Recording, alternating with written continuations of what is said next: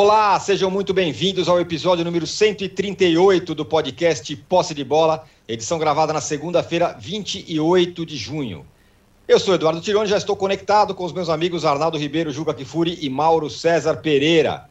Pela primeira vez nesse brasileiro, o Flamengo saiu de casa e o que encontrou não foi nada bom. E um gramado completamente encharcado e impraticável perdeu para o Juventude por 1 a 0. Para piorar, viu um dos seus rivais nessa briga pelo título brasileiro, o Palmeiras, vencer mais uma na Bacia das Almas, 3 a 2 sobre o Bahia no Allianz. O Galo não foi páreo para o Santos do Diniz, que fez mais uma vítima na Vila, 2 a 0. O gramado explica a derrota do Flamengo? Os times devem se adaptar a gramados ruins ou é a CBF que deveria exigir gramados melhores?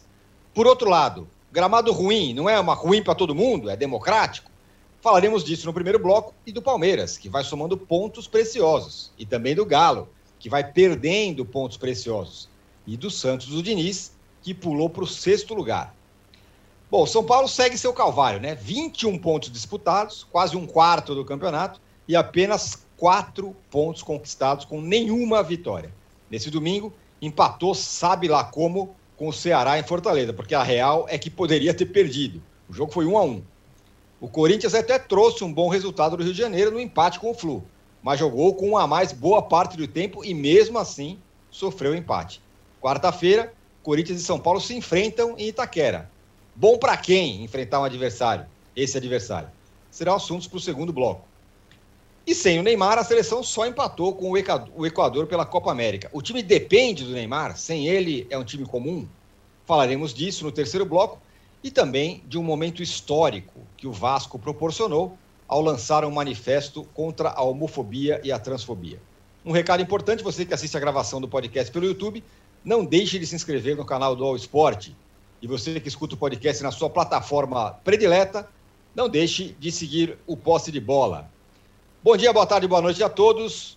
Juca, o time que se adapte aí às adversidades do campo ou organizador do campeonato que exija campo decente para os times jogarem? Bom dia, boa tarde, boa noite a todos. Olha aqui, âncora. Em primeiro lugar, te dizer o seguinte: não podia ter acontecido o jogo, nem começado. O assoprador tinha que ter ido lá, olhado aquele gramado e dito: não, aqui não.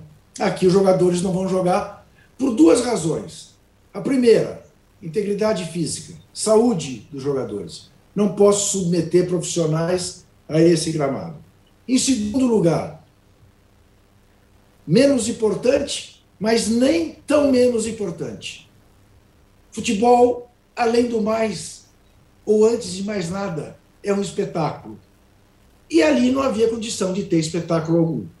Então não tinha que ter jogo. Eu nem sei se é possível culpar a CBF pelas condições do gramado do estádio do Juventude. Porque, o que tudo indica, o gramado tem todas as condições. A drenagem pode não ter funcionado idealmente, é possível, mas segundo relatos, desde o sábado chovia torrencialmente em Caxias. Não havia condição de nenhum gramado resistir. Então não tinha que ter jogo. Apenas e tão somente isso. Agora, essa coisa é claro, o gramado é ruim para os dois. E o Juventude não fez nada além de se aproveitar de um erro do Mateuzinho, uma bola que parou na poça e gol. E alguém poderá dizer: na Europa se joga em gramados em condições muito piores, se joga em gramados nevados. É verdade. Eu não sei como eles conseguem, mas o fato é que estão muito mais acostumados a jogar nessas condições, e se não jogarem nessas condições, durante três meses não pode ter futebol em boa parte dos países europeus. Então, eu te diria, como é uma situação absolutamente excepcional no Brasil, não tinha que ter jogo. Não tinha. Eu, eu, só falta alguém responsabilizar treinador, ou o próprio Mateuzinho. Ah, bom, é ainda jovem, não está acostumado. A única dúvida que me causou foi, historicamente, pelo menos eu me lembro disso é, ser dito com muita frequência, até pelo João Saldanha, os times do Rio, ou os times das cidades que têm praia, estavam acostumados, mais acostumados a jogar em gramados em más condições, porque acostumados a treinar na praia. Eu não me lembro mais de ver times treinando na praia, como era muito comum a gente ver. Não sei se hoje em dia os jogadores profissionais jogam futebol na praia. Realmente não tenho essa informação. O Mauro talvez ajude a gente a, a saber disso. E daí então eu tenho estranhado um pouco. Puxa, mas será que os jogadores do Flamengo não têm mais malandragem de jogar jogando mais pelo alto, jogando menos pelo chão? Mas enfim, não importa. O que importa é que esse jogo não vale para avaliar coisíssima nenhuma, a não ser o fato da irresponsabilidade de ter sido realizado. Ô Mauro, é... o campo horroroso explica a derrota do Flamengo? Ou a gente pode também achar outras coisas ali no meio do caminho? E aí eu vou pegar um trecho da, do que escreveu o, o, o Rodrigo Matos, aqui mesmo no UOL, falando que a CBF faz um calendário maluco que todo mundo tem que jogar todo dia, espreme os jogos ali, e aí não dá para adiar, porque se adiar esse jogo aqui, sabe lá quando vai jogar, para poder a seleção, a excelentíssima seleção brasileira jogar a Copa América. Tudo está nesse bolo aí, né, Mauro? Pois é, o Âncora. E o Rodrigo também escreveu o seguinte, aspas para ele, a CBF tem um suposto projeto, suposto projeto para melhoria, melhoria de gramados da Série A.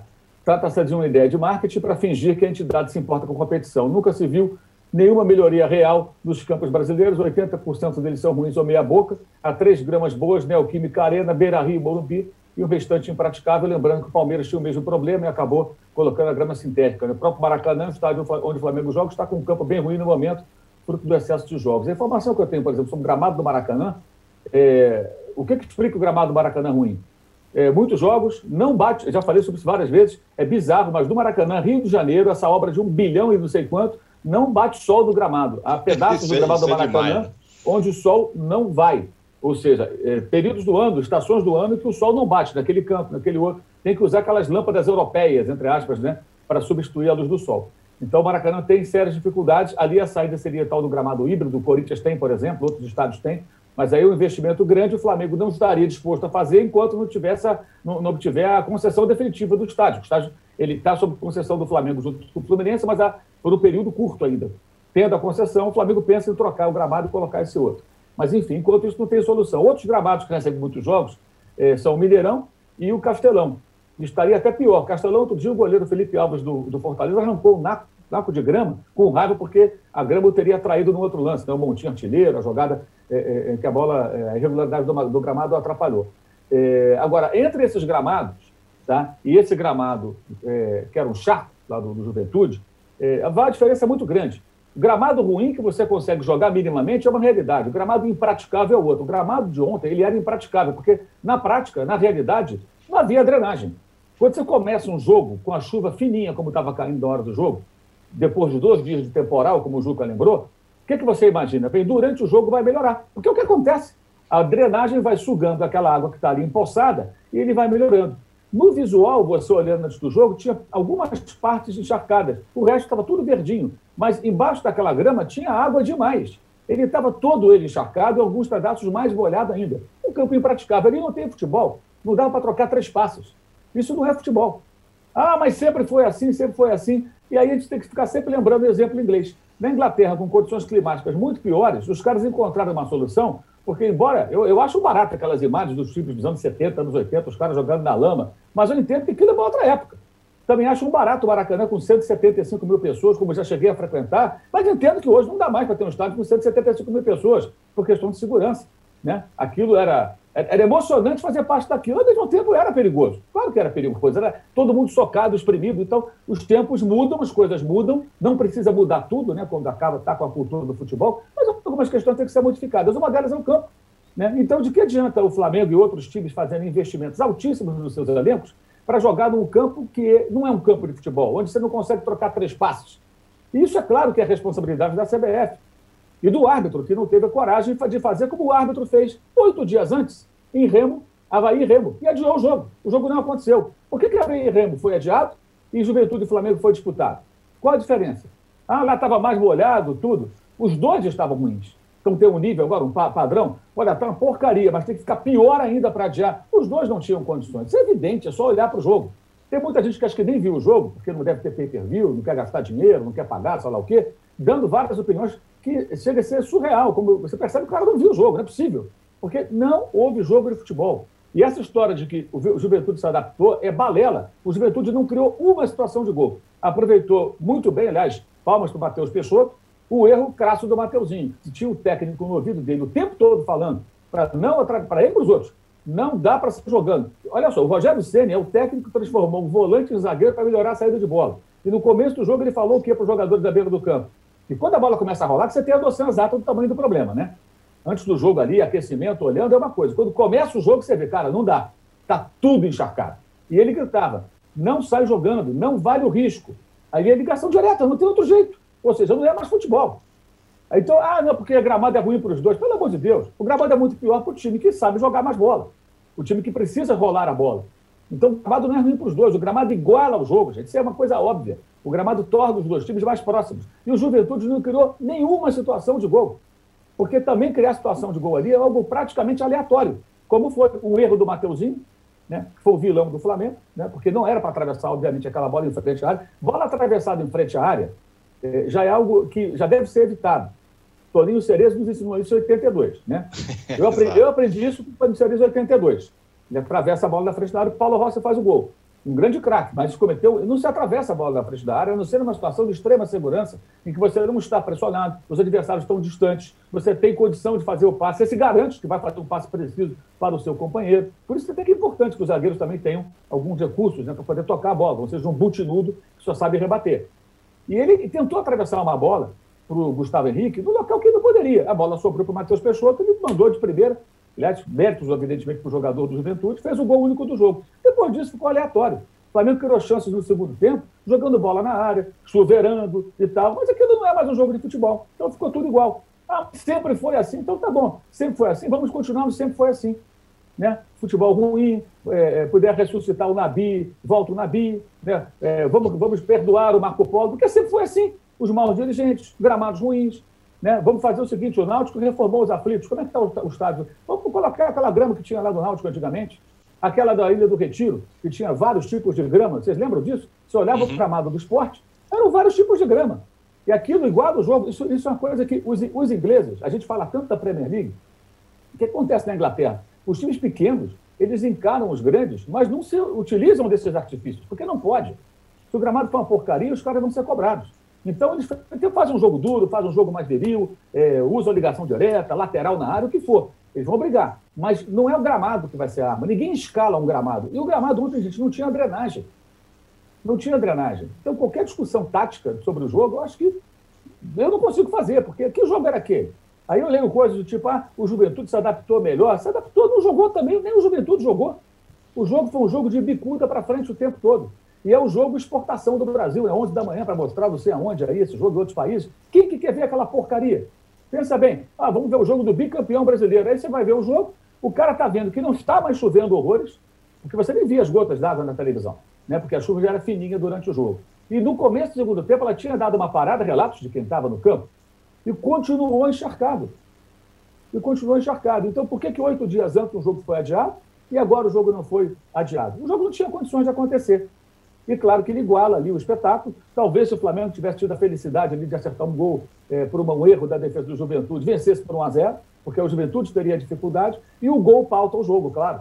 O Juventude, quando faz 1 a 0 ele recua. E fala, agora eu vou ficar aqui. Para que, que eu vou atacar? Dificilmente vou fazer um gol, e quase o Flamengo fez. Teve bola na trave, bola rente à trave, finalização do Bruno Henrique dentro da área, o Pedro deu uma virada, numa... até uma hora que eles conseguiram trocar alguns passos, não sei como, e o Pedro chutou, a bola passou rente à trave esquerda, ele poderia ter empatado o jogo, mas vira um jogo aleatório vira um jogo que você. você não, não é futebol, não é um jogo de futebol. Né? Há uma diferença. Um gramado pesado, você consegue jogar. Alguns trechos estão mais pesados e tal, mas ali era totalmente encharcado. Eu cansei de ver jogos assim. Por exemplo, Flamengo e Vasco fizeram um dos jogos da grande final de 1981, foram três jogos do Carioca. O segundo foi debaixo de uma tempestade. Foi 1 a 0 gol do Roberto. Como é que se decidiu o jogo? A bola foi levantada, parou na poça d'água, o Roberto estava do lado dela, 43 de segundo tempo. Caixa, 1 a 0 gol do Roberto. E provocou o terceiro jogo, que é o famoso jogo do ladrilheiro. O Flamengo ganha por 2 a 1 com aquele golaço do Nunes. Né? Um gol do Adílio e um golaço do Nunes. E esse jogo do meio, na quarta noite, não tinha a menor condição. Eu peguei a barca Rio-Niterói, eu estava em Niterói e fui para o Rio para assistir o jogo a barca parecia que ia virar, de tanto que ela balançava, porque o, o, o mar da Baía de Guanabara, que é paradinho, né? Ele estava agitado. Era uma, uma, coisa, uma chuva terrível no Rio de Janeiro. E o jogo aconteceu. Pelas questões de calendário, que o Flamengo ia jogar, viajou, Mundial de Clubes, Libertadores, não tinha como. O que acontece até hoje. É. Aquele jogo não podia ter acontecido. E o jogo de ontem também não podia ter acontecido 40 anos depois, simples assim. Mas acontece por quê? Pelo que o Rodrigo Matos escreveu. A CBF tem, essa balela que a CBF, que os clubes assinam, que não é verdade, ele sempre frisa isso, ele, ele cobre com muita atenção essa área. A CBF determina o calendário, a CBF diz que vai mexer na, na qualidade do gramado e não mexe, e assim vai. Agora, alguém tem que falar sobre isso, alguém tem que questionar isso. Quando isso acontece, isso tem que ser assim questionado. Ou vamos ficar a vida inteira nessa porcaria de campeonato, com gramado ruim, com calendário ruim, com tudo ruim, dizendo, ah, sempre foi assim, sempre foi assim, sempre foi assim. Sim, sempre foi assim. O país mudou em várias coisas, para melhor e para pior, porque tem que mudar, não pode alegar que sempre foi assim. E o, o exemplo inglês acho que é definitivo para mim, porque todo mundo paga pau para a Premier League. Né? Não, que bonito, aquele gramado organizado. E os caras saíram de uma situação que o gramado era horroroso e mudaram esse cenário, porque perceberam que não dava para fazer um futebol que fosse atraente jogando em gramados péssimos. Né? E aquilo de ontem não era o gramado, infelizmente não era. Aliás, até o próprio Senna elogiou o gramado seco nós observamos jogos, vimos que o gramado é bom. De fato, parece que o gramado é novo e é muito elogiado. Isso no seco.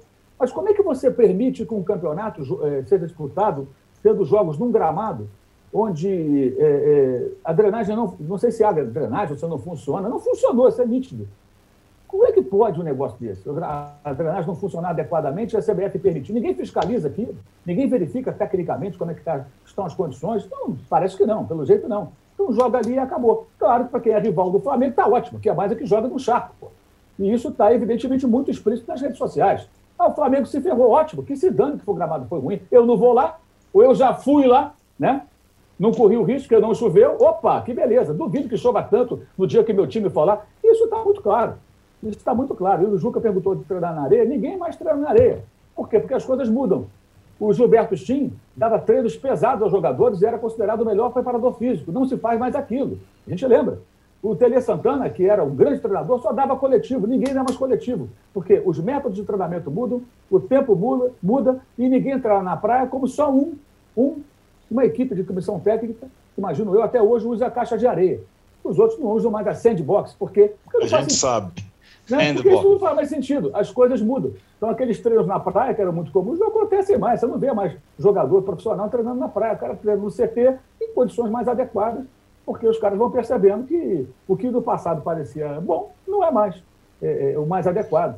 Então, nem tem essa questão né, de adaptação, campo pesado, praia. Nem sai mais jogador do futebol de praia para jogar no time de futebol no Rio de Janeiro. Isso também é uma coisa que ficou no passado. Né? É, é são outros tempos exceto no gramado, que continua ruim como há 40 anos no Maracanã, o Flamengo e o Vasco de 81. A mesma porcaria, o jogo que não poderia acontecer. O Arnaldo, é... o jogo de ontem teve essa repercussão toda, e acho que é... temos que reconhecer isso, porque o Flamengo estava lá, o melhor time do Brasil, o campeão brasileiro, o bicampeão brasileiro, foi lá e jogou num gramado completamente bizarro. Se fosse um Juventude e Juventude estava jogando, né? Se fosse Cuiabá e, e, Juventude nas mesmas condições, talvez não tivesse toda essa repercussão. A uhum. pergunta que eu quero fazer para você é a seguinte: é, de alguma forma isso é democrático? Não que a gente concorde com o gramado assim, mas será que outros times não vão lá também, não vão sofrer a mesma coisa? Não. Não vão, porque, primeiro, acho que tem uma distinção. O Mauro tocou um pouco nisso, até quando o Ceni fala. O gramado do estádio Alfredo Jaconi foi trocado, o gramado, e ele é muito bom. Pela primeira vez, talvez ele seja muito bom. Essa é uma questão. Então, assim, gramado, gramado, a gente tem que analisar o Alfredo Jaconi em comparação ao Castelão e ao Maracanã. O Castelão e o Maracanã, o Mauro também falou, tem as mesmas questões. São dois times jogando e o campo nunca fica bom, né? e acho que os mandantes que não são proprietários do estádio, Mauro também explicou, o Flamengo, o Fluminense, o Ceará e o Fortaleza, deveriam, é, de alguma forma, é, bancar, trocar a grama, enfim, se é a questão de custo e tudo mais. Ontem, aliás, a gente vai falar depois do Ceará e São Paulo, o Jorginho, autor do gol do Ceará, no intervalo do jogo, falou: não dá para jogar nesse campo aqui. O cara tinha acabado de marcar o gol, tava ganhando o jogo. É bom quando o, o, o mandante fala do próprio quintal, né? Então, o Juventude, a pedido e a exigência da CBF, trocou sim o gramado, investiu bastante, ficou não sei quanto tempo parado para ter o gramado bom. Aí acontece alguma coisa que aconteceu, o Rodrigo Matos falou, no Morumbi e no Beira Rio. Às vezes você troca o gramado inteiro e a drenagem antiga ela pode entupir, foi uma coisa que aconteceu no Morumbi esse ano, São Paulo e Santos. Lembra? Não tinha jogo. A, a, porque caiu uma chuva de. Então, assim, uma coisa é o gramado, a outra coisa é a drenagem. Então, o que não funcionou foi a drenagem. Então, quando tem o gramado do Alfredo Jaconi não presta, é, não é verdade. O que não funcionou foi a drenagem. E aí acho que tem a segunda situação. É, o jogo deveria acontecer ou não? Não deveria. Ai, mas aí tem uma outra situação. E não é só no Brasil, hein? Não é só no Brasil é principalmente no Brasil, principalmente na América do Sul, mas acontece em todo lugar. Para adiar um jogo de time grande nesse calendário é muito complexo. E muitas vezes o time grande não quer isso. Vou lembrar o Atlético jogando com gás lacrimogêneo na Colômbia. O Cuca, eu não quero parar o jogo. Eu já vim até aqui. O Flamengo não vai querer voltar a Caxias do Sul. Porque não tem data para voltar, voltar para Caxias do Sul. E o Atlético não tinha data para voltar para a Colômbia. Já que eu vim aqui, vamos jogar do jeito que for. Certo? Então tem essa situação toda. E aí, ah, é só na América do Sul? Não, não é só. O, o, o, talvez o maior jogo, da mais expectativa da Champions League desse ano foi Bayern de Munique e PSG de volta em Munique. Jogo da volta. O Bayern estava sem o Lewandowski por conta da data FIFA seleção. Acontece lá também, quebraram lá o Lewandowski no jogo da Polônia. Deu uma nevasca que não dava muito tempo. E o jogo aconteceu e o gramado estava uma merda. e o Bayern se ferrou. Né? E acontece, ah, deu para jogar, mas tá, o Juca falou, como é que joga na neve lá, não sei o quê? O UEFA Champions League teve o jogo, teve o jogo no horário confirmado, teve o jogo e o Bayern foi eliminado. Então acontece, e assim, dizer que é a mesma coisa, eu não concordo só com uma coisa, dizer que é a mesma coisa da década de 80 não é. O campeonato é diferente, os gramados são melhores, os gramados são mais bem cuidados, etc. E, tal, e acho que tem que ter uma coisa. Aconteceu de a drenagem não funcionar, São Pedro meteu água em Caxias e tudo mais. Lamentável. Vai servir provavelmente para o Juventude é, cavocar os buracos, entupir os clubes, mas não foi uma coisa, né? Tipo, aconteceu, é, lamentável. Se desse, se fosse minimamente possível, o jogo, como Mauro e Juca disseram, não deveria ter acontecido porque é outro esporte. É, como falaram, o polo aquático, parece polo aquático. É um outro esporte, não é um jogo normal. Né? E acho que aí o Flamengo, é, na sua primeira visita no campeonato, deu azar. Deu azar e também não foi. É, foi o único time que arriscou uma situação que não poderia ter arriscado. E aquele gol feito pelo Juventude não é um gol fácil. O cara pegou de primeira, na bola recuada, e acertou um petardo. E o jogo de ontem era bola parada, chute, não tinha troca de passe o Mateuzinho arriscou, errou e foi gol do Juventude. Então, assim, os outros times vão voltar lá, outros times vão lá, só que dificilmente vão pegar essa drenagem entupida. O gramado não está ruim.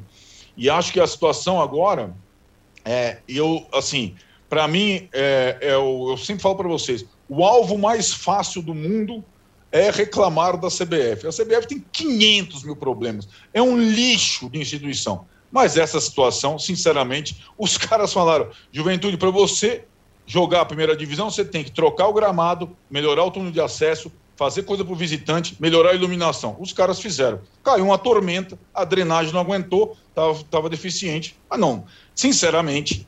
E outra, eu insisto, muitas vezes o árbitro da partida, para decidir a continuidade ou não, ele consulta as duas delegações, além de tudo. E os caras quiseram que o jogo acontecesse, por diversas situações, inclusive problemas de calendário. A melhor definição sobre como essas coisas funcionam no futebol mundial está naquilo que foi feito, um crime lesa futebol, na final da Copa do Mundo de 1994 nos Estados Unidos. É, isso aí. O país que recebia com... o futebol pela primeira vez viu uma final de Copa do Mundo ao meio-dia em Los Angeles, 40 graus à sombra, jogo com prorrogação, 120 minutos em que não aconteceram rigorosamente quase nada, o perdão da contradição, mas porque era o horário mais adequado para a Europa assistir. E os americanos viram, eles que gostam de pontos, um jogo decidiu o Mundial de Futebol 0 a 0 porque era impossível jogar. O gramado estava ótimo, mas não havia a menor condição de jogar futebol a meio-dia. Ou, Juca, Esse... mais recentemente, o caso agora do Eriksen da Dinamarca na Eurocopa. Sim. Continuou, continuou o, jogo. o jogo. Duas horas depois, os caras voltaram para jogar. Por quê? Porque não tinha data. Os caras jogaram no mesmo dia. Só jogaram porque o cara não morreu. Se o cara tivesse morrido, talvez não jogasse. Mas, Arnaldo, Talvez. A gente, pode, a gente pode desenterrar várias histórias europeias. Primeiro, a UEFA ela é tão. Ela é, tão, é a mesma coisa. É, é, ela é tão cretina quanto as outras as federações que existem. Exatamente. Né? É, é, isso não surpreende nada. A final da Liga dos Campeões de 85, com 39 italianos mortos na Bélgica. Isso, exato, você sempre lembra. Do Platini. Você então, sempre Para eles está tudo bem. E venderam uma narrativa que os jogadores dinamarqueses queriam. Que o jogo isso, exatamente. Era uma cascata, não foi bem isso. Não foi bem é. isso. É. Né? Na verdade, os organizadores queriam que o jogo acontecesse. O Eriksen é problema do Eriksen lá no hospital, não deles. É isso. Então, assim, até falar sobre isso. Muito se critica a Copa América e as críticas à realização do Brasil elas são pertinentes, mas não se fala da Eurocopa, só se vende, inclusive, na televisão. Que maravilha, que nem a Olimpíada. Tem 14% dos japoneses vacinados. E não, mas a Olimpíada vai ser a festa do esporte. A Copa América não pode. Peraí, como é que é? Por que essa diferença? Estou de pleno acordo. Perfeito. São direitos de transmissão que faltam. São direitos de transmissão que faltam. A mesma coisa as eliminatórias da Copa do Mundo. Os caras da Venezuela que chegaram aqui infectados, nem tinha começado a Copa América, estava todo mundo infectado. Onde que eles passaram as duas semanas anteriores? Nas eliminatórias. Então, as eliminatórias também têm que ser discutidas da maneira que se discute a Copa América, isso é óbvio. Mas, assim, até as opiniões e a veemência com a qual elas são apresentadas, muitas vezes são contaminadas por interesses outros, né? Agora, a gente pode falar de várias situações passadas. Agora, juventude, melhora o vestiário, muda o gramado, não tem drenagem. Na Serra Gaúcha, no inverno, pelo amor de Deus, as chances. Então vamos fazer o seguinte: pega o Mangueirão lá em Belém, marca um jogo 4, 5 da tarde, lá todo dia que é um temporal nessa hora. E bota o é. estádio lá, ou, ou, ou a Curuzu, ou o Baenão do Grêmio, sem, sem drenagem. Não dá para jogar. Porque vai cair uma chuva de 30 minutos torrencial, vai alagar tudo, é só o sol no dia seguinte que vai secar aquilo ali. Que é o que deve estar acontecendo agora se o tempo tiver melhorado lá em Caxias do Sul porque o gramado era completamente impraticável. Agora, se o Flamengo quis jogar e tudo, aí é o problema do Flamengo. A gente não está discutindo pelo Flamengo, estamos discutindo o futebol. O jogo não aconteceu. Sim, sim, e, aí a possibilidade é. ou não de você analisar esse jogo. Eu acho que não tem como analisar. Por exemplo, tem gente que fala, ah, por que, que botou o Michael? Por que, que não colocou o Muniz de saída? O Muniz jogou 55 minutos, não pegou na bola, atuação ridícula. Não fez um pivô, não preparou uma jogada, não ganhou fisicamente dos Não tem nada, não tem nada. E outra coisa, quando o jogo começa, debaixo de chuva, com a chuva fraca, o que, que você imagina? Vai melhorar, porque melhora. Uhum. Quando a drenagem melhora. funciona, melhora. Houve um jogo em 2015, no Maracanã, Vasco e Flamengo. O Flamengo fez o, o primeiro gol com Alexandre, também com gol da poça d'água. A bola parou, Alexandre pegou e gol. Depois o jogo foi paralisado. Já deviam ter parado antes, deveriam ter parado antes. Aí pararam depois do gol. Ficou 50 minutos parado, Eurico não queria voltar, Flamengo queria que tivesse jogo. Foi um bafafá danado. Aí voltou e o jogo aconteceu. Por quê? Depois de 50 minutos, a chuva deu uma aliviada e, o grama... e a drenagem do Maracanã funcionou. Então o gramado foi secando, foi secando, foi secando e ficou pesado, molhado, mas aceitável. Que é o que acontece. Eu já vi jogo no, no, no Pacaembu de cair tempestade, ficar tudo uma piscina, você vê só água e de repente secar, porque a drenagem é uhum. é ótima e o gramado do Pacaembu oferecendo condições de jogo. Ontem não havia. Visualmente parecia que estava verdinho ali, mas embaixo só tinha água. Então você vê que os jogadores não conseguiram trocar um passe. E isso é função do juiz, entrar no campo e tal. E aí, se ele determinar, se fosse a coisa feita da maneira certa, azar dos clubes. Não tem calendário, se vira. Lembrando que se o Flamengo também não tem data, está apertado, é porque o Flamengo teve vários jogadores convocados, porque o calendário quem é que faz? A CBF. E quando o Flamengo vai à justiça, quando o Flamengo reclama, tem um lado positivo, por mais que a diretoria do Flamengo tenha suas contradições, como, por exemplo, homenagear o Walter Feldman, então dirigente da CBF, com título de sócio honorário, o Rodolfo Landim ser chefe de delegação da CBF. Então, tem várias contradições, entre outras, né? Mas, independentemente disso, quando o clube questiona, porra, alguém está questionando a CBF, gente. Alguém está questionando o calendário. Ah, mas é por causa própria. Claro, É evidente, todo mundo vai reclamar quando o seu carro for, for apertado. E a maioria está compondo. E isso tem que ser discutido, porque os questionamentos feitos à CBF, eles acontecem basicamente o quê? entre torcedores e na imprensa em alguns setores. Outros não questionam nada, só falam amém. E a coisa segue. E isso precisa ser discutido. Ontem foi mais um exemplo da má organização. Da má organização e da necessidade de criação de uma liga que não tenha como presidente nenhum dirigente de clube. Tem que ter como presidente um profissional, uma pessoa que tenha capacidade, que nos seus coronanudos, que tem capacidade também, né? como disse lá o Paulo Lopes, é, é, mas que tem alguém capaz para comandar o barco ali. E aí tem esse tipo de cuidado. Ah, reformei o gramado. Ah, mas não tem é, é, é drenagem. É como fazer uma casa sensacional e você não tem, sei lá, um prédio bonito, né? um prédio chique e tal. Não tem extintor de incêndio. Né? Aí não tem extintor de incêndio, não tem sistema de segurança, não tem rota de fuga, não tem nada. Acontece uma tragédia. Outra aconteceu uma tragédia contra o futebol. E não teve jogo. Poderia ser hoje o jogo.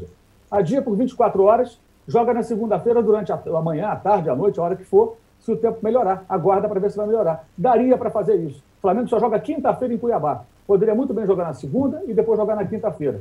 Não mudar o jogo de data, por quê? Porque é uma bagunça. Ô, Juca, o Santos está começando a empolgar 2 a 0 em cima do Galo, hein? Pois é, o Santos é sempre surpreendente, né? Quando a gente acha que o Santos vai entrar num momento grave, vai lutar para não cair, de repente o Santos apronta uma situação dessa pega o Cuca, com quem foi vice-campeão da Libertadores, e bota no bolso e ganha de 2 a 0 e está aí. Né? Tem uma, uma, um jogo de meio de semana agora, aparentemente mais tranquilo contra o esporte. Pode terminar a semana muito bem no topo da tabela. Esse é o Santos, sempre surpreendendo. Eu já aprendi que não se deve duvidar do Santos.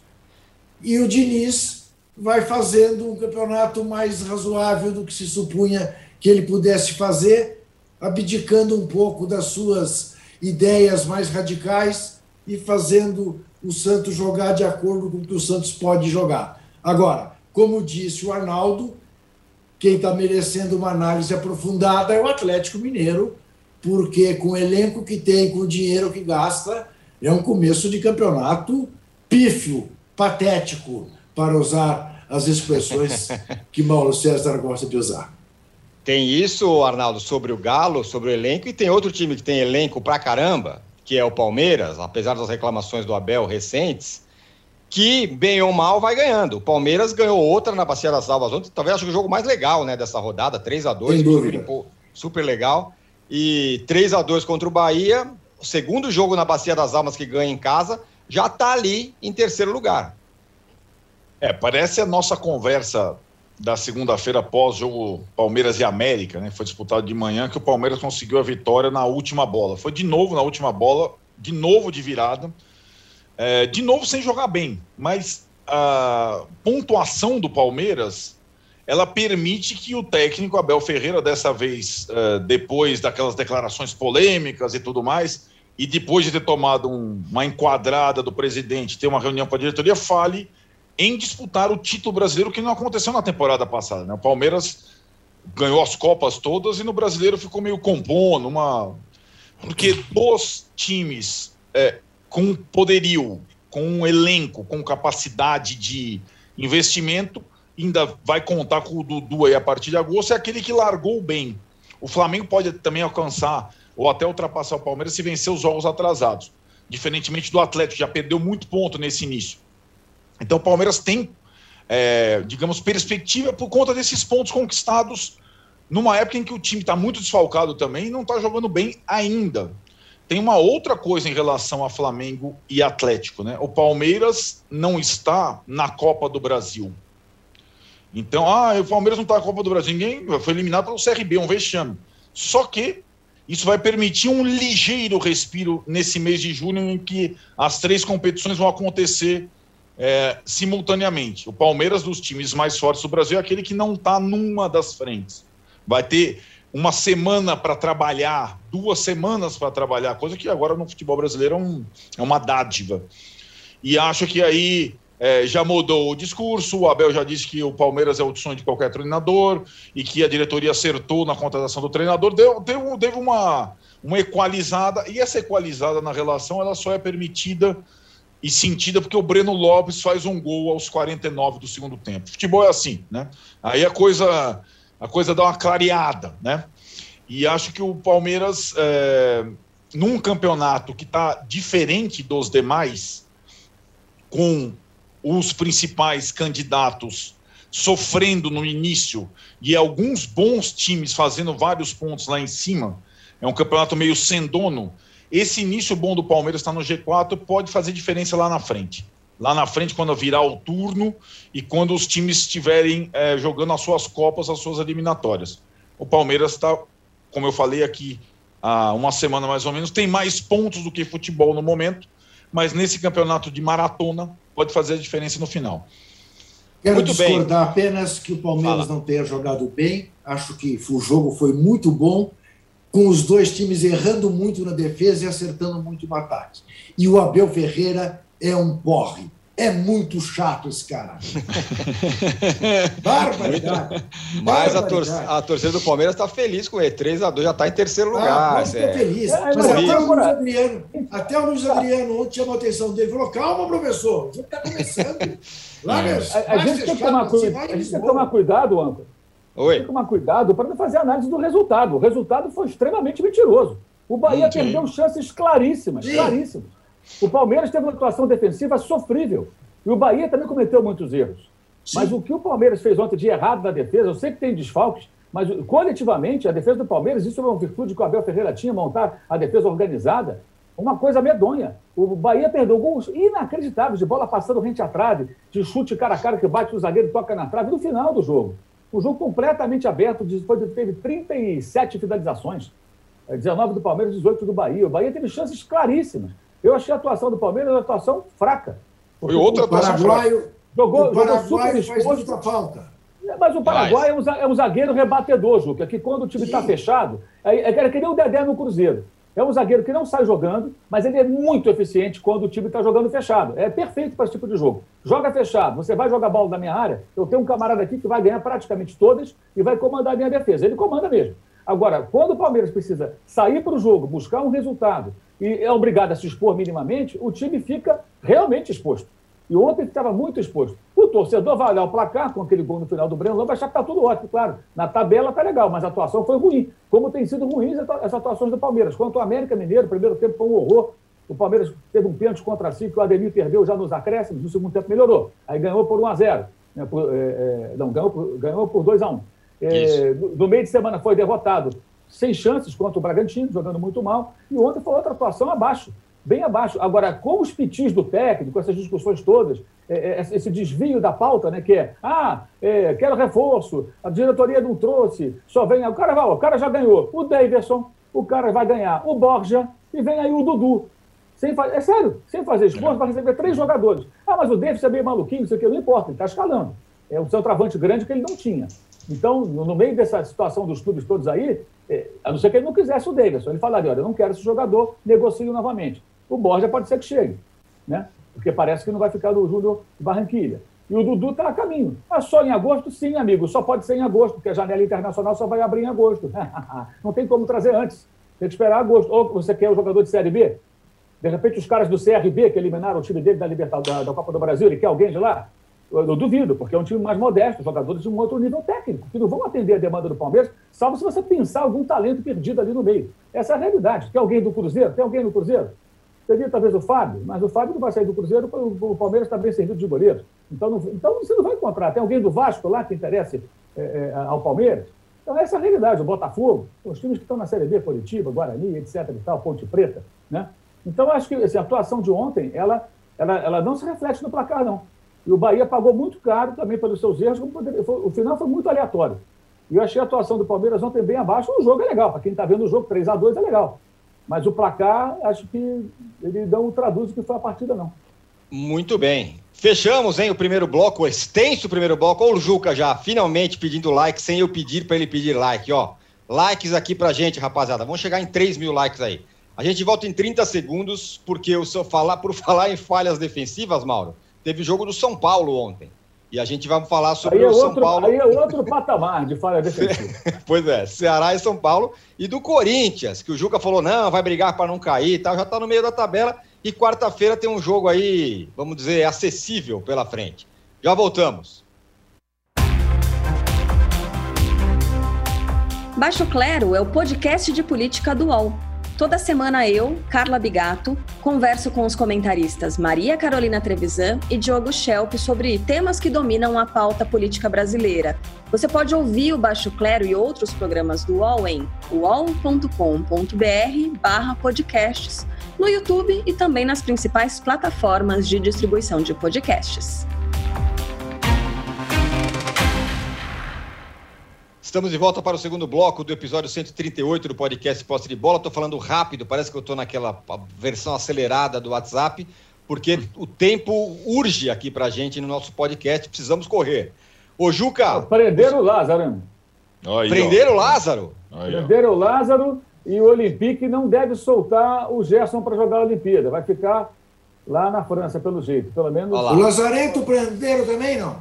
Não. Ainda não. não. não. não. Mas o, o, o Gerson, segundo o Equipe, o jornal francês, né, é, o Olympique não deverá liberar o jogador para, para os Jogos Olímpicos. O que eu acho absolutamente lógico. Você acabou Sim. de fazer um investimento. É, Aí você claro. cara lá 10 dias, aí junta todo mundo, comissão técnica, São Paulo, correndo feito maluco, jogadores. Aí o Gerson, não, vou ceder o Gerson para a CBF agora. É, é. Quero, quero só, eu quero só ver volta. quem vai para a Olimpíada. Acho que vai o Daniel Alves e o Daniel Alves e os, só. É, ah, Daniel Alves, o Olímpico, não vai faltar. Não vai, já vai, vai estar tá lá. Ô, Juca, os resultados do São Paulo e Corinthians, olhando apenas o placar, não foram ruins. Os dois empataram fora de casa, não tá mal. Mas o São Paulo não perdeu, sabe lá como, e o Corinthians sofreu empate quando tinha um a mais em campo. O que, que você então, espera desse, desse jogo de quarta-feira aí? Que os dois percam. Se é possível, eu acho que os dois perderão. Porque o Corinthians, eh, eu tinha dito na sexta-feira, o Corinthians vai a São Januário tentar voltar com um ponto. Seria ótimo se propusesse ao Corinthians, antes do jogo, o um empate sem jogar, o Corinthians toparia. Só que aí o Corinthians achou um gol. Né? Um, uma bola esticada do Xavier, o Mosquito sofre o pênalti, o Jô milagrosamente consegue converter o pênalti, porque Fábio Santos não estava jogando. O Corinthians não ia sustentar aquele resultado pelos 10 minutos finais do primeiro tempo, que o Fluminense foi para cima, mas o Fluminense tem um jogador expulso, injustamente, rigorosamente expulso, é. no começo do segundo tempo, o Abel Hernandes. E aí, aí acabou, né? Não. O Fluminense vai para cima, empata, parece mentira, gol do Casares. É brincadeira, de cabeça. O Casares fez um gol de cabeça. Não comemorou. Né? Primeiro gol dele com a camisa tricolor e o Fluminense não ganhou por pouco. O Castro trabalhou muito mais. Enfim, é, o Corinthians voltou com um ponto como planejava, mas na verdade deixou de ganhar três pontos. E o São Paulo, bom, o São Paulo eu deixo o Arnaldo falar do São Paulo, Opa. mas o fato é que aquele primeiro gol que o São Paulo tomou, aquele gol do 1 a 0, é uma brincadeira. Coitado do Volpe defende três vezes e não aparece um zagueiro para tirar a bola sem se dizer que o Bruno Alves parecia zagueiro juvenil, né? Despenco. Bom, o Arnaldo que fala do São é, o Arnaldo que fale. O Arnaldo, o Crespo corre algum risco? Tudo bem que ele está com Covid e nem está treinando o time no banco ali na, no jogo, mas corre algum risco se perder Itaquera? E vamos combinar que perder Itaquera é o que mais acontece para o São Paulo, né? O São Paulo nunca venceu é, lá. E, e aí? O São Paulo, 21 pontos disputados, quatro conquistados. Já faz, passou um quarto do campeonato praticamente, Arnaldo. Sim, é uma campanha, é a pior campanha do São Paulo em todos os tempos. É, em relação ao Crespo, uh, não seria uma novidade no futebol brasileiro a demissão de um técnico estrangeiro é, com Covid nessa temporada. O Inter fez a mesma coisa com Miguel Ângelo Ramírez mas não corre risco, Tironi. É uma outra situação. O Crespo foi o cara que tirou o São Paulo da fila. O Crespo deve perder ainda os jogos contra o Corinthians, contra o Bragantino e contra o Internacional. O São Paulo, ao não vencer as partidas é, obrigatórias contra Chapecoense e Cuiabá, se colocou nessa situação. Então, é, empatar com o Ceará, você falou bem, não sei como não perdeu, porque o Ceará jogou melhor. Assim como o Ceará foi melhor que o Atlético E o Ceará é um adversário duro. Assim como é um adversário duro o Corinthians em Itaquera, assim como será o adversário duro o Bragantino no Morumbi. São Paulo não tem nenhuma até o início dos mata-matas, além das questões físicas e clínicas, porque o time perde um jogador a cada rodada machucado. Ontem perdeu um jogador antes de começar a partida, no aquecimento, o Léo Pelé é, se machucou, sentiu, e o Reinaldo acabou jogando improvisado na zaga, e até jogou bem dessa vez. É, o São Paulo não tem essa reabilitação da varinha mágica nos próximos jogos garantida. Essa situação de rabeira de tabela deve perdurar algum tempo, algumas rodadas. Resta saber se a diretoria do São Paulo vai ter a sapiência e a condição de dar respaldo ao treinador, até que ele volte, até que o time continue reagindo. Né?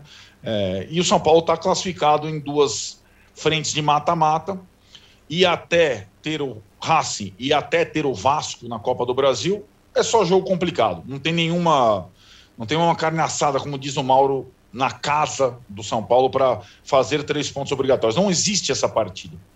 E acho que é, alguns jogadores é, fundamentais estão voltando aos poucos. Ontem o Luan voltou. A, aquilo que o Juca descreveu e os gols que o São Paulo vem tomando dizem muito da ausência do Luan, único volante do time, que foi um dos responsáveis pelo título paulista. A questão não foi só a falha do Bruno Alves. É como o São Paulo, sem o Luan, permite que o adversário finalize. Né? O adversário do São Paulo finaliza o tempo todo. E depois do Volpe ter feito duas defesas que o Juca citou, o Marlon, que dá o terceiro chute lá na entrada da área, não é bloqueado por ninguém. Não é só uma questão de zaga, é uma questão de proteção do meio. O São Paulo fica muito vulnerável sem o Luan. Talvez contra o Corinthians tenha o Luan. Não se sabe quanto tempo e acho que é o jogo do Corinthians, é um jogo que, é, para o São Paulo, tem uma, tem uma situação peculiar. Porque toda vez que vai à Arena Corinthians e não ganha, é crise. Só que o time já está em crise. Vamos ver como é que fica se não ganhar de novo. O empate, como a gente diz na gíria do futebol, ele evita crises para lá e para cá. Mas dificilmente, como aconteceu, aliás, né, na última vez São Paulo e Corinthians no Paulista mas a vitória ou a derrota ela tem um peso muito diferente, não é um jogo qualquer. Né? Então, se o São Paulo conseguir se reabilitar ganhando do Corinthians Itaquera, olha, ninguém vai lembrar de nada. E, ah, porque tá não sei o quê, porque tá tomando muito gol, porque não sei o que lá. Se o São Paulo perder em Itaquera, como normalmente acontece, vai ficar bem complicada a situação do time na tabela e não vai ter reação matemática numérica até começar o mata-mata da Libertadores com o Racing. Então o São Paulo vai ter que conviver com isso em, é, nessa situação encalacrada em que se colocou por não ter vencido a Chapecoense e o Cuiabá. Ô Mauro, é... ah, o time está cansado, o time se esforçou no Campeonato Paulista, claramente está com problema físico, perde um jogador por rodada, a defesa, o Luan faz falta, tudo isso é verdade no caso do São Paulo mas a comissão técnica que está lá, do Crespo, é, ela também é paga e bem paga para resolver essas questões, né? Ninguém. É, é, é, uma coisa tem que ser resolvida. E no caso do Corinthians, Mauro, para você falar também, para quem achava que o time ia cair, que não sei o quê, até que esse começo tá, tá aí, beliscando ponto aqui e ali, de um Fluminense que parece estar tá perdendo força. A Fluminense ontem ele girou mais o elenco, né? Jogou Casares, jogou Abel como titular, jogou o Ganso. O Ganso até que jogou bem. Dentro é. do que ele vem apresentando, o Ganso até fez a partida para animar, para de repente dá para contar com o Ganso em alguns momentos. Ele ontem fez desarme, fez interceptação, quase fez um gol. Ele conseguiu ter uma atuação bem melhor do que algumas é, aparições totalmente inúteis né, que ele teve em jogos recentes. É, agora, eu acho que o Corinthians pensou o contrário. O Corinthians teve a chance de ganhar o jogo ontem. Jogou muito tempo uhum. com o homem a mais. Cedeu o empate e poderia ter tomado até o segundo gol. Quer dizer, eu, eu, acho que é o inverso. Ontem a partida se apresentou para o Corinthians ganhando de 1 a 0 com o homem a mais. Opa, peraí. Aí tomou um gol. E, e, como tomou, né? Eu acho que o Corinthians continua naquela situação de se eu ficar aqui no meio da tabela, eu sou um homem feliz. Aquela coisa assim, né? Eu estou tranquilo aqui, não me preocupo com nada, não vou ser rebaixado, não quero para lugar nenhum, até que a ala do oba-oba da mídia comece a fabricar uma vaga na Libertadores, como fez na temporada passada. O Corinthians ganhou Sim. do Botafogo e do Coritiba, os dois times piores times do campeonato passado, que foram disparadamente rebaixados. Ele ganhou na sequência dos dois. Não lembro qual a ordem, Botafogo e Curitiba, mas venceu os dois. Aí começaram a fazer uma, uma, uma engenharia matemática, né? Para ter aquele negócio da engenharia financeira, tem a engenharia matemática da tabela, que, opa, se vencer três jogos, se o outro perder, não sei o quê, tinha um bolo de times entre a Libertadores e o Corinthians. E aí os debates eram: o Corinthians vai para a Libertadores? Interrogação. Não foi para a Libertadores? Claro que não foi. O Corinthians não jogava futebol para a Libertadores. E acho que essa temporada tem uma temporada para tentar ficar no meio da tabela e tentar perceber quais os jogadores com os quais o Corinthians pode contar jovens jogadores que vão se firmando. Então, o Ramiro já está saindo, né? O, o, o, Mosquito se torna cada vez mais um jogador importantíssimo. O cara é o único cara talvez mais decisivo ali que pode criar alguma coisa diferente pela velocidade, pela maneira como joga o rapaz.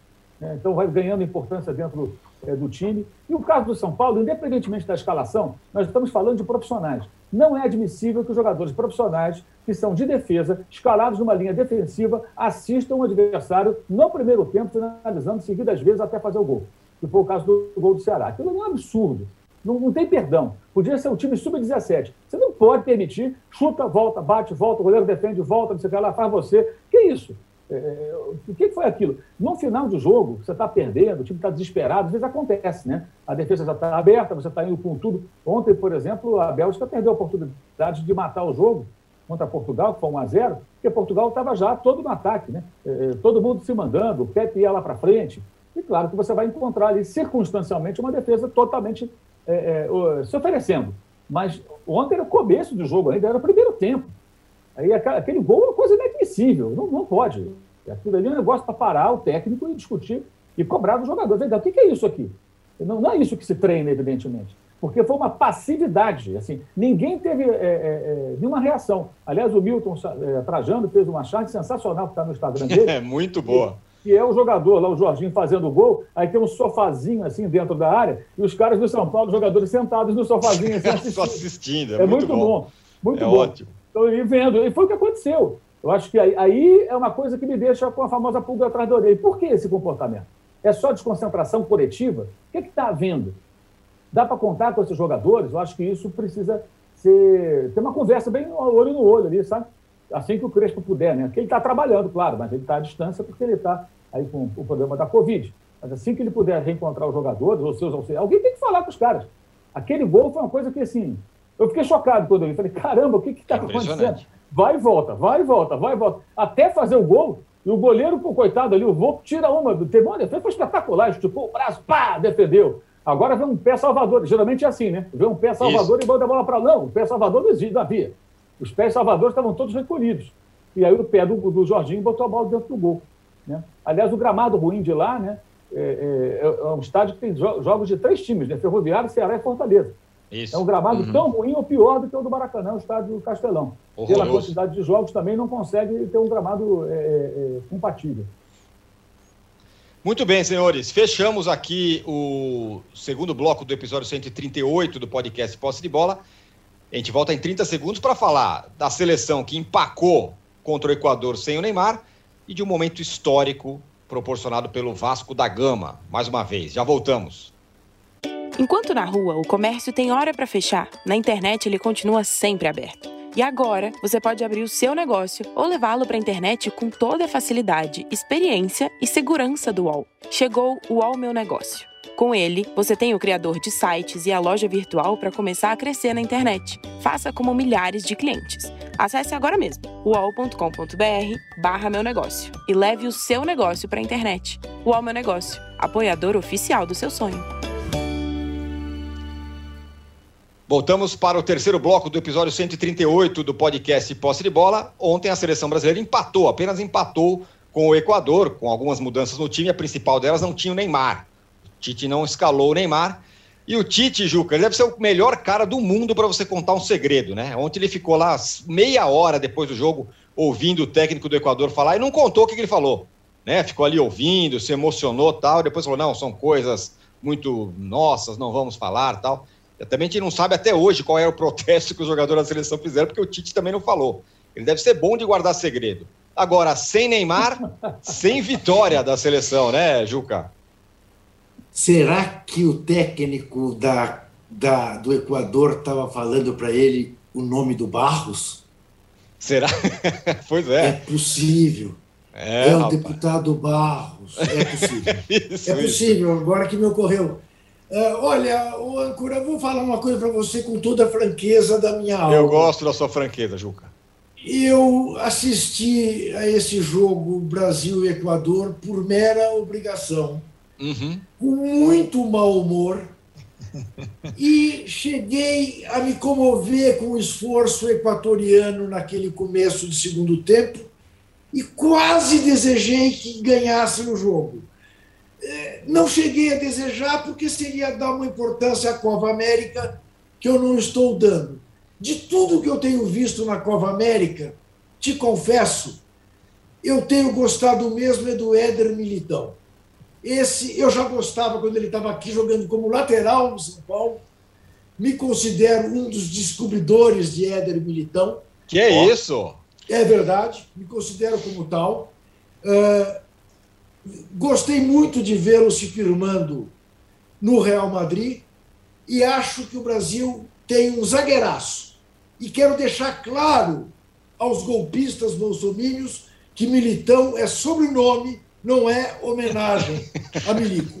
Muito obrigado. Militão, com T. Militão. Militão. É. Militão. O... O Arnaldo, e aí? Sem o Neymar, tal, tudo bem, não empolga ninguém a Copa América, mas o fato é que o Neymar não jogou e a seleção deu uma travada. E o Tite, se ele soubesse onde estava o Lázaro, ele não contava para ninguém. Escondia bem escondidinho. Não, o, o Alfaro, o técnico argentino, ele não falou, mas o Alfaro falou à imprensa argentina que cochichou hein? no ouvido dele que o Brasil será campeão do mundo, o Tite será campeão do mundo no Catar e tudo mais.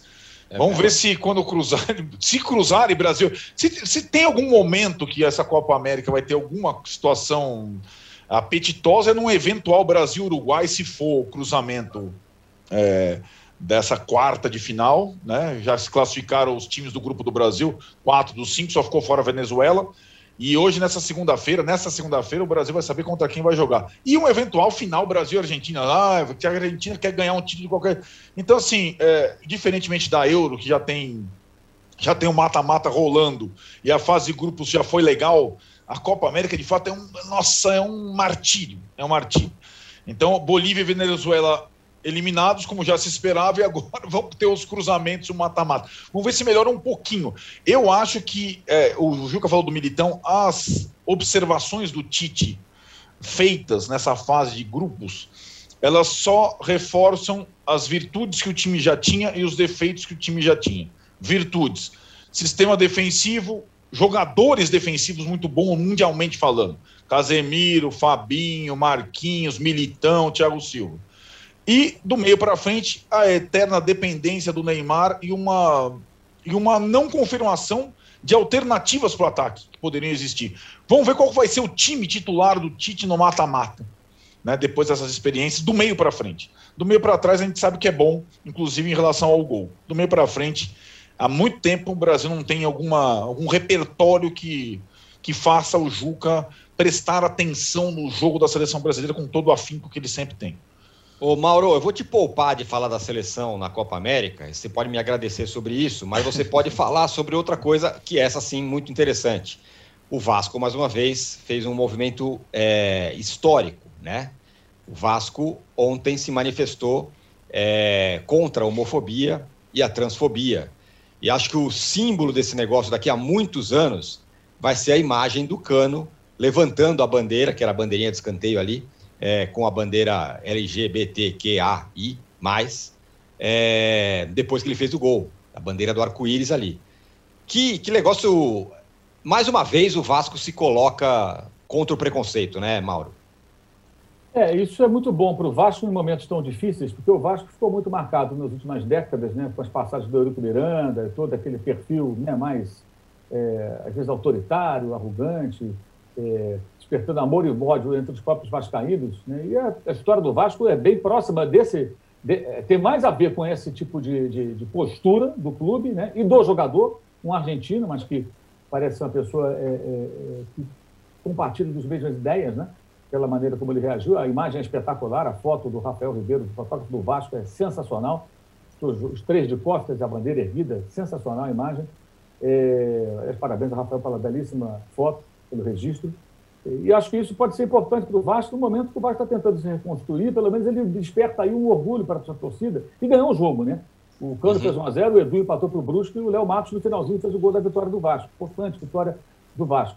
É, assim, houve, houve uma, uma, uma, uma, no caso, o Fluminense, o Flamengo, o Vasco, os três, os três cariocas fizeram, né? O número com, com as cores do arco-íris, o, o capitão com o número 24, as cores do arco-íris, que foi no caso o Fluminense, o Vasco com a faixa espetacular, a camisa do Vasco, né?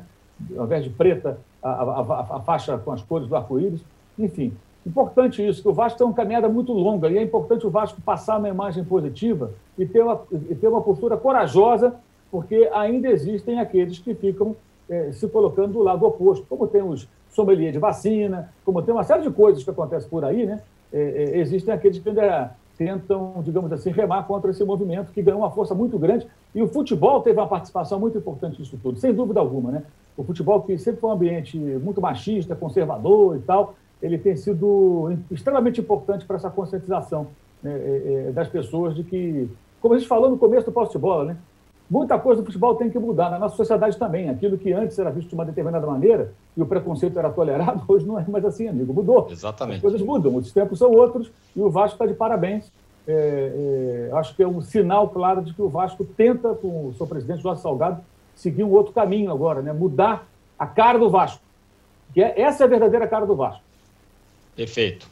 Muito legal. É isso, meu. Parabéns ao Vasco, momento histórico do Vasco, mais uma vez colocando contra o preconceito e essa imagem. É... Quem, qual é o nome do, do, do fotógrafo? Rafael Ribeiro. Rafael Ribeiro. Rafael Ribeiro, maravilhosa. Parabéns. Parabéns ao Vasco, ao Rafael Ribeiro e a todos nesses momentos tão obscuros que vivemos. Alguém se levantar contra o preconceito dessa forma é um negócio muito importante. Bom, fechamos aqui o terceiro bloco do episódio 138 do, do podcast Posse de Bola. Obrigado, Juco. Obrigado, Mauro. Obrigado, Arnaldo.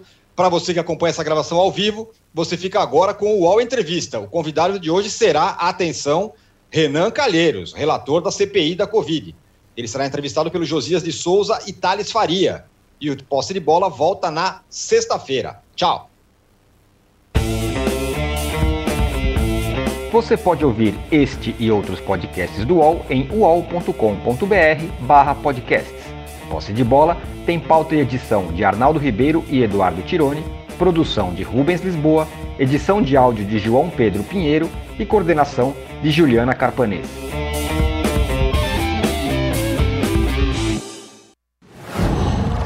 Qual?